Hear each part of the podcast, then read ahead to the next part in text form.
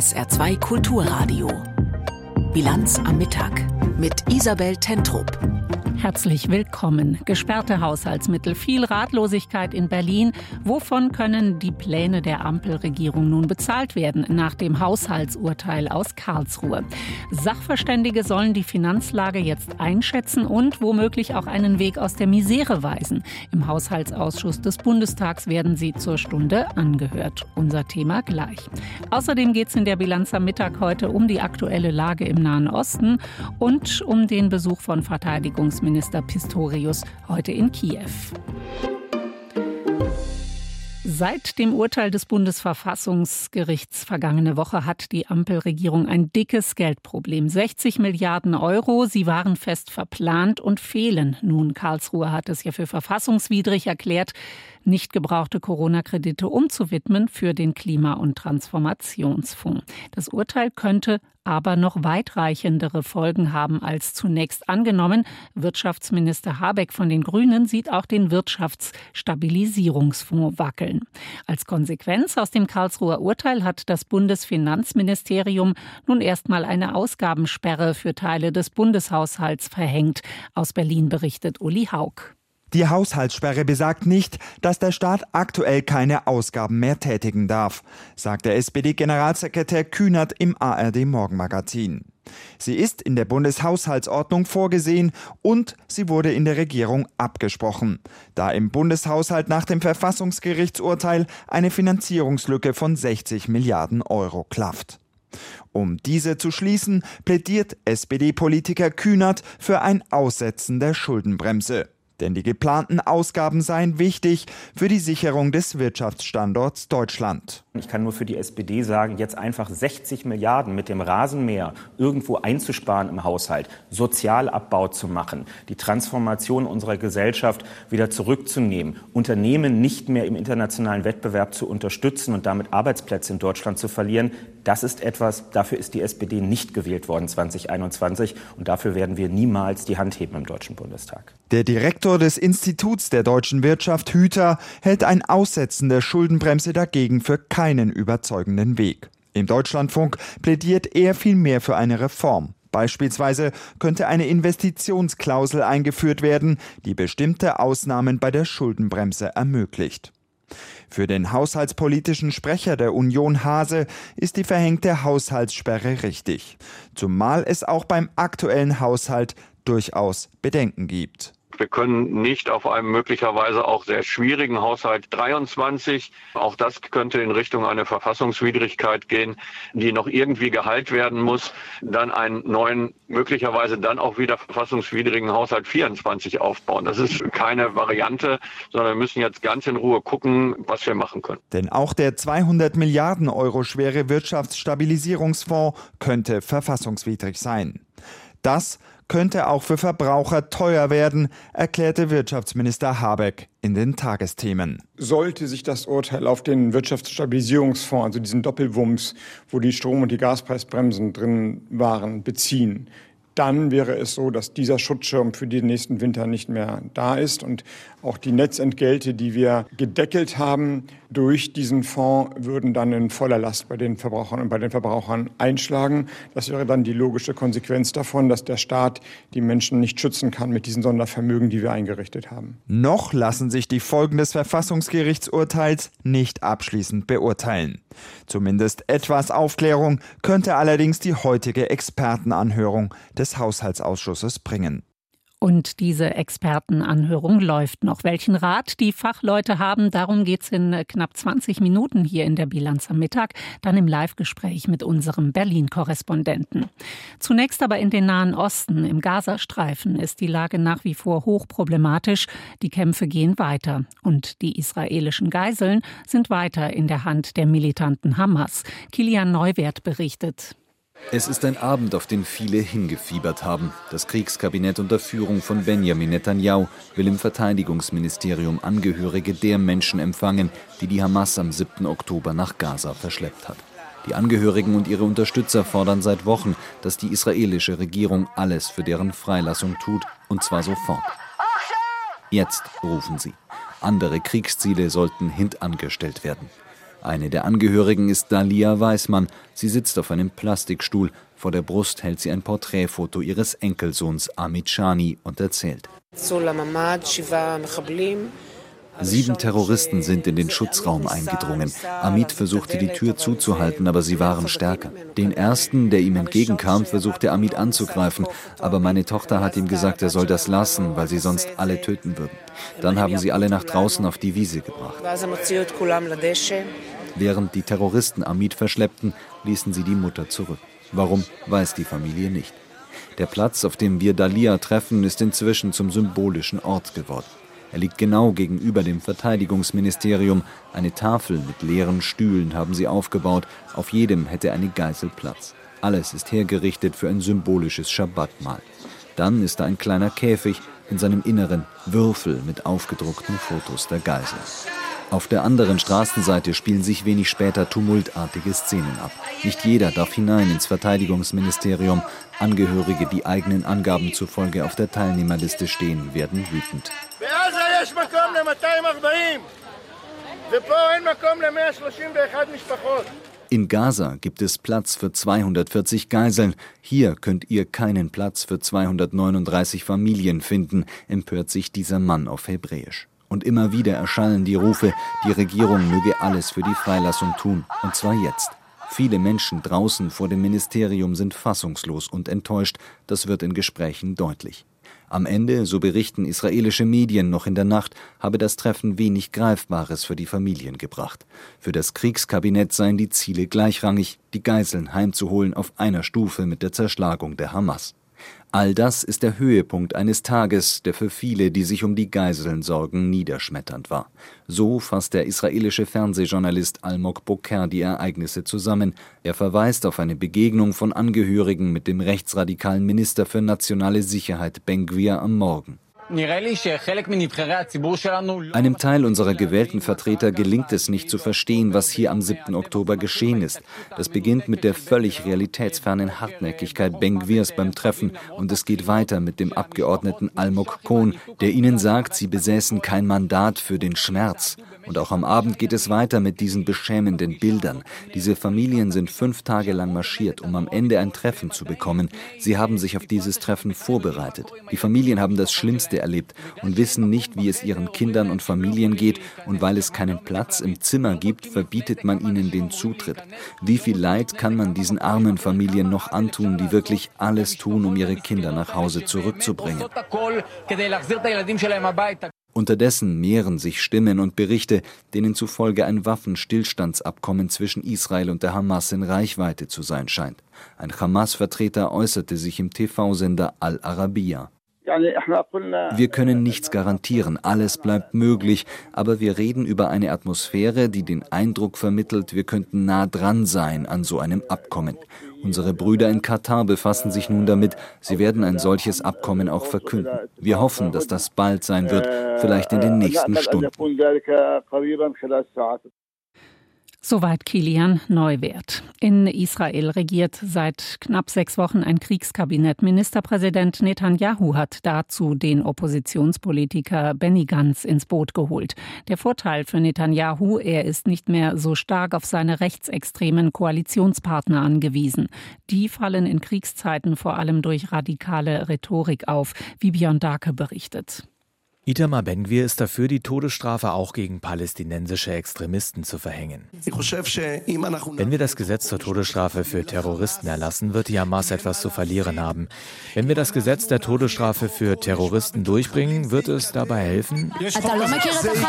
Angehörige der Hamas-Geiseln unterbrechen Ben-Gvir.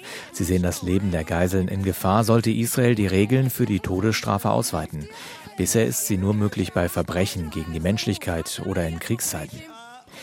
Die Szene aus einer Anhörung des israelischen Parlaments gestern zeigt, wie sehr Ben Gvir polarisiert. Er ist Israels Minister für nationale Sicherheit und Mitglied der rechtsradikalen Partei Jüdische Stärke. Seine Behörde erteilt seit Beginn des Krieges etwa 1700 Waffenlizenzen täglich. Die Behörde hatte die Regeln dafür gelockert. Ben-Gvir verteilt persönlich Sturmgewehre an zivile Sicherheitsteams, vor allem in Grenzstädten, Siedlungen im besetzten Westjordanland und in Städten mit vielen arabischen Bewohnern. Für Aufsehen sorgte auch Ben-Gvirs Parteifreund Amichai Eliau, der Minister für Kulturerbe. In einem Radiointerview wurde er gefragt, ob man eine Atombombe auf den Gazastreifen werfen sollte. Ja, das wäre eine Möglichkeit. Wir sollten schauen, was ihnen Angst macht und abschreckt. Denn zu drohen, sie zu töten, reicht nicht. Sie haben keine Angst vor dem Tod. In dem Interview lehnte der Minister außerdem jede humanitäre Hilfe für die Menschen im Gazastreifen ab. Die Palästinenser nannte er Monster aus Gaza. Sie sollten nach Irland oder in die Wüste. Israels rechtsextremer Finanzminister Bezalel Smotrich sprach sich dafür aus, dass arabische Länder Geld bekommen, um die Palästinenser aus dem Gazastreifen aufzunehmen. Ministerpräsident Benjamin Netanyahu lässt solche Aussagen seiner rechtsextremen Koalitionspartner oft ins Leere laufen. Die Sache mit der Atombombe war ihm dann aber zu viel. Netanyahu schloss Eliyahu vorerst von den Kabinettssitzungen aus.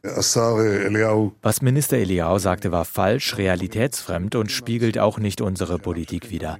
Ich habe ihn zurechtgewiesen und bestraft und sollte er es wieder tun, wird er nicht mehr Teil der Regierung sein. Dass Netanyahu seine rechtsextremen Partner und deren Anhänger nicht völlig egal sind, zeigt die Entscheidung des Kriegskabinetts für Treibstofflieferungen nach Gaza. Ben Gwir nannte das ein humanitäres Geschenk für den Feind. Netanyahu beeilte sich daraufhin zu erklären, dass der Diesel für Gaza im Interesse Israels sei. Das verschaffe der Regierung international diplomatisch etwas Luft und schütze die israelischen Soldaten im Einsatz. Die seien sonst in einem Seuchengebiet unterwegs, wenn Wasser- und Abwasserpumpen nicht mehr laufen. Dass der Treibstoff die humanitäre Lage der Menschen im Gazastreifen minimal verbessert, erwähnte Netanyahu nur kurz.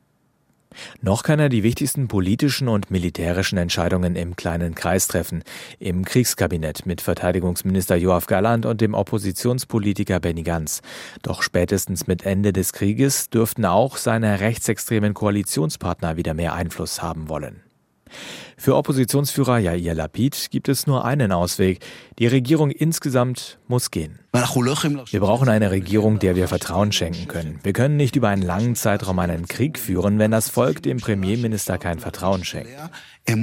Eigentlich ist es in Israel ein ungeschriebenes Gesetz, im Krieg die politische Führung nicht in Frage zu stellen. Doch auch das scheint sich nach dem Trauma des 7. Oktobers langsam zu ändern. Soweit der Bericht von Björn Darke. In Berlin kommt heute die Deutsche Islamkonferenz zusammen. Dieses Forum gibt es seit 2006. Gedacht war es für Gespräch und Zusammenarbeit der Bundesregierung mit Musliminnen und Muslimen. Das Gesprächsformat erlebte Höhen, zuletzt aber vor allem Tiefen. Aber seit der Eskalation des Nahostkonflikts wurden Rufe nach einer ernsthaften Neuauflage lauter. Gastgeberin der heutigen Runde, Bundesinnenministerin Faeser. Aus Berlin berichtet Dietrich Friedrich Karl Meurer. Klare Worte richtete Bundesinnenministerin Nancy Faeser an die großen Islamverbände. Es reiche nicht, eine Synagoge zu besuchen und sich dort gegen Terror und Antisemitismus zu wenden, ohne dies in Moscheen und auch online zu kommunizieren. Nur wenn das Bekenntnis gegen Antisemitismus breit und offen vermittelt werde, könne es als ehrlich und ernst gemeint verstanden werden.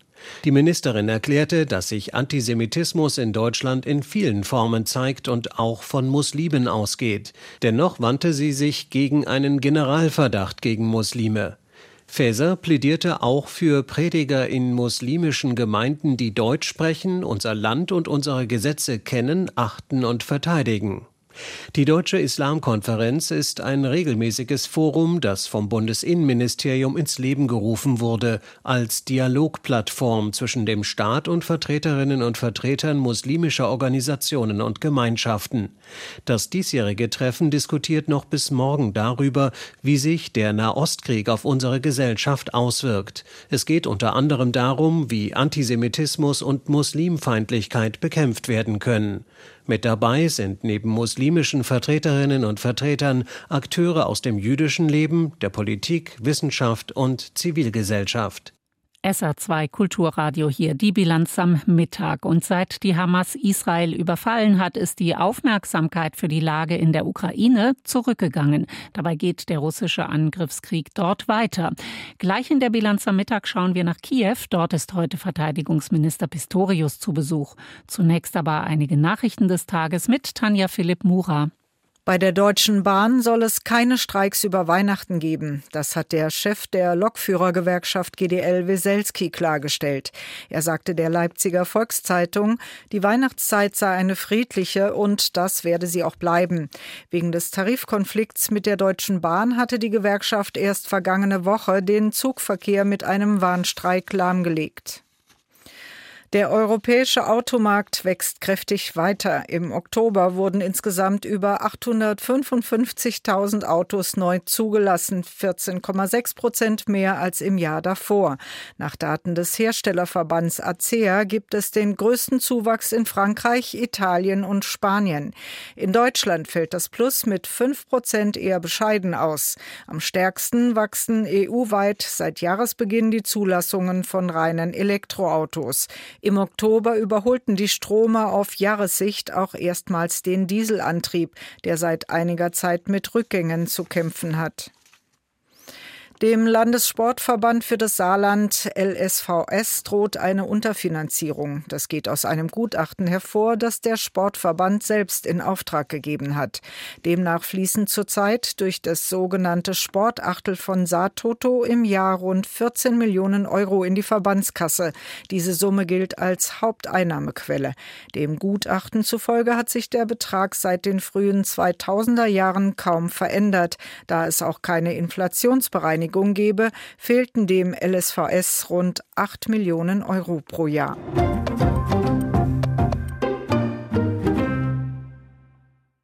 Vor zehn Jahren auf dem Maidan-Platz in Kiew begann der Aufstand für eine engere Anbindung der Ukraine an die EU. Die Proteste waren zunächst friedlich, dann teils gewaltsam. Nach drei Monaten führten sie zum Sturz des russlandfreundlichen Präsidenten Janukowitsch. Geschichte, die bis heute nachwirkt. Es folgten die Annexion der Krim durch Russland. Später brachte Moskau auch ostukrainische Gebiete unter seine Kontrolle. Und im Februar 2022 begann Russland seinen Angriff Angriffskrieg, der bis heute andauert. Die Ereignisse auf dem Maidan vor zehn Jahren, daran erinnert heute Boris Pistorius. Der Bundesverteidigungsminister ist zu Besuch in Kiew und dort versprach er auch weitere Militärhilfe. Rebecca Barth. Er wolle weitere Unterstützung zusagen, sagte Boris Pistorius am Morgen in Kiew. Konkreter wurde der Verteidigungsminister bei seinem zweiten Ukraine-Besuch seit Amtsantritt zunächst nicht.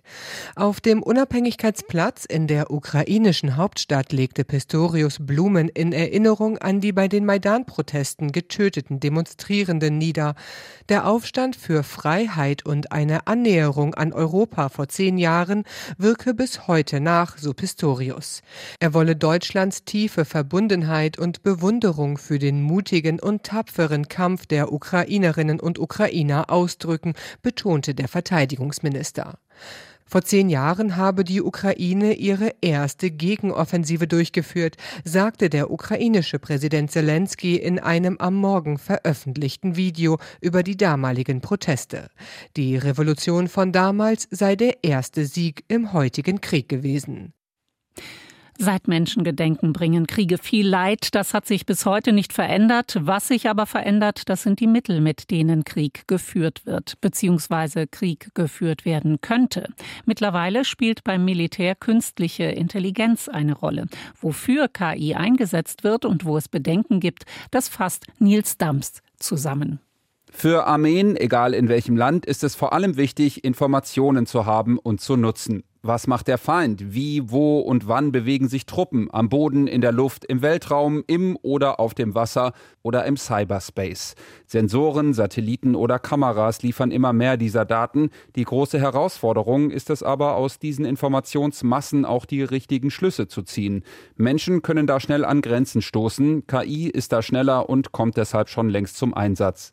Es gibt KI-gestützte Software, die auf ungewöhnliche Bewegungen aufmerksam macht und den Menschen Optionen vorschlägt. Den Befehl, wie genau reagiert wird, gibt aber immer noch der Mensch.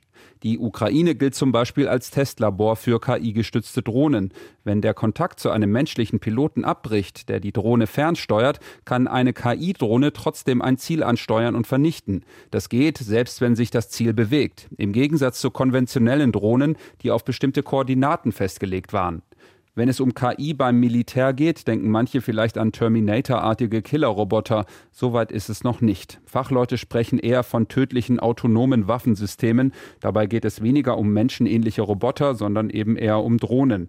Die USA geben laut einer Analyse von Fortune Business Insights weltweit am meisten Geld für Drohnen aus. Die Ausgaben sollen auch wegen der neuen KI-Möglichkeiten weiter steigen. Künstliche Intelligenzen entwickeln sich sehr schnell. Nicht erst durch den KI-Boom des letzten Jahres wächst auch die Sorge vor den Risiken. Deshalb wird seit Jahren diskutiert, wie KI-Waffensysteme kontrollierbar bleiben, dass sie kein Eigenleben entwickeln. Wie angekündigt kommen wir jetzt nochmal zurück auf das Haushaltsurteil des Bundesverfassungsgerichts. Es fehlen ja 60 Milliarden Euro der Ampelregierung. Dieses Geld hatte sie zunächst zur Bewältigung der Corona-Krise vorgesehen. Die Mittel wurden dann aber umgewidmet und sollten für Klimaschutz und Modernisierung der Wirtschaft eingesetzt werden. Die Union hatte dagegen in Karlsruhe geklagt. Das Bundesverfassungsgericht hat das Vorgehen der Ampel als verfassungswidrig erklärt. Vor knapp knapp einer Woche, seitdem viele ratlose Gesichter in Berlin. Wo sollen die fehlenden Milliarden jetzt herkommen? Und welche Folgen könnte dieses Urteil wohl noch haben? Sachverständige sollen helfen, die Folgen abzuschätzen. Der Haushaltsausschuss des Bundestags hat sie zu einer öffentlichen Anhörung eingeladen und die Anhörung läuft noch. Auch Lothar Lenz aus dem ARD Hauptstadtstudio hört dazu und er ist uns jetzt live zugeschaltet. Lothar, konnten denn die Sachverständigen der Ampelregierung äh, Sorge nehmen oder im Gegenteil ist die Finanzlage doch schwieriger noch als nach dem Karlsruher Urteil zunächst gedacht? Ja, sie ist weitaus schwieriger, denn äh, betroffen ist nicht nur der Nachtragshaushalt von 2021, da könnte man ja sagen, das ist lange her, sondern weil Karlsruhe gesagt hat, der Klimaschutz hat grundsätzlich äh, nichts mit Sondervermögen zu tun, also muss aus dem regulären Bundeshaushalt finanziert werden. Daraus ergibt sich jetzt eine ganze Menge von Folgen, zum Beispiel die Frage, ob der Haushalt für dieses Jahr überhaupt verfassungsgemäß ist oder ob man da im Nachhinein reparieren muss, indem man eine Notlage erklärt erklärt, erneut die Schuldenbremse aufhebt und dann neue Kredite aufnimmt, um das sozusagen nachträglich zu heilen, was in diesem Jahr schon ausgezahlt worden ist. Und bevor das nicht geklärt ist, kann man natürlich auch nicht den Haushalt für nächstes Jahr verabschieden. Auch der muss neu geschrieben, muss ergänzt, redaktionell überarbeitet werden, weil auch da Zuflüsse aus diesen Sondertöpfen enthalten sind, die Karlsruhe eben für nicht grundgesetzkonform erklärt hat. Mhm. Was, was bedeutet das denn? Stocken da im Moment die Finanzen, alle finanziellen Entscheidungen in Berlin? Also äh, der Bundesfinanzminister hat hier eine Haushaltssperre verhängt. Das heißt, dass die Ministerien bis auf weiteres keine neuen Zahlungen leisten dürfen. Sie dürfen nur die Projekte fortführen, die schon laufen und die politisch bewilligt sind, aber es darf nichts dazukommen. Und äh, die Bundesregierung prüft eben jetzt, äh, wie sie den 23er Haushalt im Nachhinein noch reparieren kann, mhm. ähm, sozusagen. Und ähm, der Bundeswirtschaftsminister Robert Habeck hat ja schon angekündigt, dass zum Beispiel für weitere weitere Energiepreisbremsen im kommenden Winter kein Geld mehr da sein wird. Ziemlich klar ist, dass die Elektromobilität, der äh, klimafreundliche Heizungstausch, all diese Projekte nicht mehr so stark gefördert werden können wie geplant, weil diese Milliarden eben aus dem Bundeshaushalt kommen müssten und da sind sie nicht vorhanden. Du sprichst jetzt von Energiepreisbremsen. Es waren ja noch andere Fragen aufgeploppt in den äh, letzten Tagen, was da alles betroffen sein könnte. Was ist denn zum Beispiel, sage ich mal, mit der Sanierung der Bahn? Welche Bereiche sehen die Sachverständigen besonders betroffen? Also da waren ja auch mehr als 10 Milliarden Euro sozusagen Zuschuss aus dem Klimafonds für die Bahnsanierung geplant. Entweder muss man jetzt dieses Projekt strecken, was natürlich auch nicht sehr kundenfreundlich und sehr infrastrukturzuträglich wäre, oder man muss eben diese Milliarden woanders äh, herholen. Das kann man tun, indem man einen rigiden Sparkurs einschlägt. Aber das traut sich natürlich keine der drei äh, Koalitionsparteien offen auszusprechen, denn alle drei sind gerade im Umfang Umfragetief und Sparen zum Beispiel im Sozialhaushalt ist ja ausgesprochen unpopulär und die Experten, ähm, die vorhin angehört worden sind vom Haushaltsausschuss oder immer noch werden, die Sitzung läuft noch, die haben zum Beispiel gesagt, Steuererhöhungen wären jetzt in dieser Situation das denkbar falscheste Rezept, weil wir uns in einer Rezession befinden und höhere Steuern lassen noch mehr Unternehmen auch aus Deutschland abwandern. Die Energiepreise in Deutschland sind eh so hoch, dass es diese Tendenz ja gibt. Also Steuererhöhungen äh, sind sind äh, nicht die, äh, die Lösung und äh, auch mit der FDP in der Koalition natürlich nicht zu machen, weil Christian Lindner immer gesagt hat, dass das für ihn nicht in Frage kommt. Wo könnten denn die Bürgerinnen und Bürger am ehesten merken, dass Geld fehlt? Wie schätzen die Sachverständigen das ein? Also es wird einen rigiden Sparkurs geben müssen. Die Bundesregierung ist ja verpflichtet worden äh, vom Bundesverfassungsgericht, dass sie alle diese Aufwendungen aus dem regulären Bundeshaushalt äh, bezahlt. Und wir haben ja schon an dem Streit zum Beispiel um die Kindergrundsicherung gemerkt, dass man da um jede einzelne Milliarde kämpft, weil dieser Etat eben auf Kante genäht ist. Das heißt, es gibt wenig Spielräume. Das heißt, dass man an anderer Stelle zum Beispiel Subventionen abbauen muss. Aber die Größenordnung, diese 60 Milliarden oder womöglich fehlt ja noch viel mehr an Geld, die ist eben so gewaltig, dass das nicht mit ein paar äh, Ideen zu schaffen ist, sondern da muss wirklich ein, ein ganz rigider Sparkurs her, um den Bundeshaushalt überhaupt noch ins Lot bringen zu können. Mhm. Ähm, bei, bei all diesem, was du jetzt da gehört hast, gab es einen guten Rat der Sachverständigen an die Politik, vielleicht auch etwas, was ermutigen könnte? Also es gab natürlich die selbstverständliche Anweisung, wenn man so will, dass das alles in Zukunft grundgesetzkonform sein muss, die Haushaltsplanung. Mhm. Ähm, vielleicht auch die Erkenntnis, dass man früher auf den Bundesrechnungshof hätte hören sollen, denn der hat sehr, sehr früh darauf hingewiesen, dass das schwierig werden kann mit diesen ganzen Sondervermögen. Also da ist die Koalition auch sehenden Auges in diese Krise geraten und äh, das Sparen ist alternativlos. Das ist den äh, Politikerinnen und Politikern, vor allem der Regierungsparteien, jetzt ganz eindeutig eindeutig ins Heft geschrieben worden. Soweit Lothar Lenz. Live zugeschaltet war er uns aus dem ARD Hauptstadtstudio. Der Haushaltsausschuss des Bundestags hört sich heute an, wie verschiedene Sachverständige die Finanzlage des Bundes einschätzen. Nach dem Karlsruher Haushaltsurteil fehlen mindestens 60 Milliarden Euro, die fest eingeplant waren. Wir kommen zum Wetter im Saarland. Heute Nachmittag und heute Abend lockern die Wolken zwischendurch auch mal auf. 7 bis 11 Grad. Kommende Nacht dichte Wolken, stellenweise ein bisschen Regen, 4 bis 1 Grad. Morgen, der Mittwoch, trocken, sonnig und kälter, 2 bis 6 Grad. Das war die Bilanz am Mittag mit Isabel Tentrup. Danke für Ihre Aufmerksamkeit. SR2 Kulturradio. Auslandspresseschau. Der neue Präsident von Argentinien ist der Rechtspopulist Javier Milei. In der Stichwahl hat er sich gegen den Wirtschaftsminister des krisengeplagten Landes Massa durchgesetzt. El Mundo aus Spanien kommentiert Genervt von endlosen Krisen und einer außer Kontrolle geratenen Inflation hat sich die argentinische Bevölkerung für einen Sprung ins Ungewisse entschieden. Millet hat es verstanden, davon zu profitieren, dass die Menschen des Linkspopulismus überdrüssig waren. Das ist verständlich.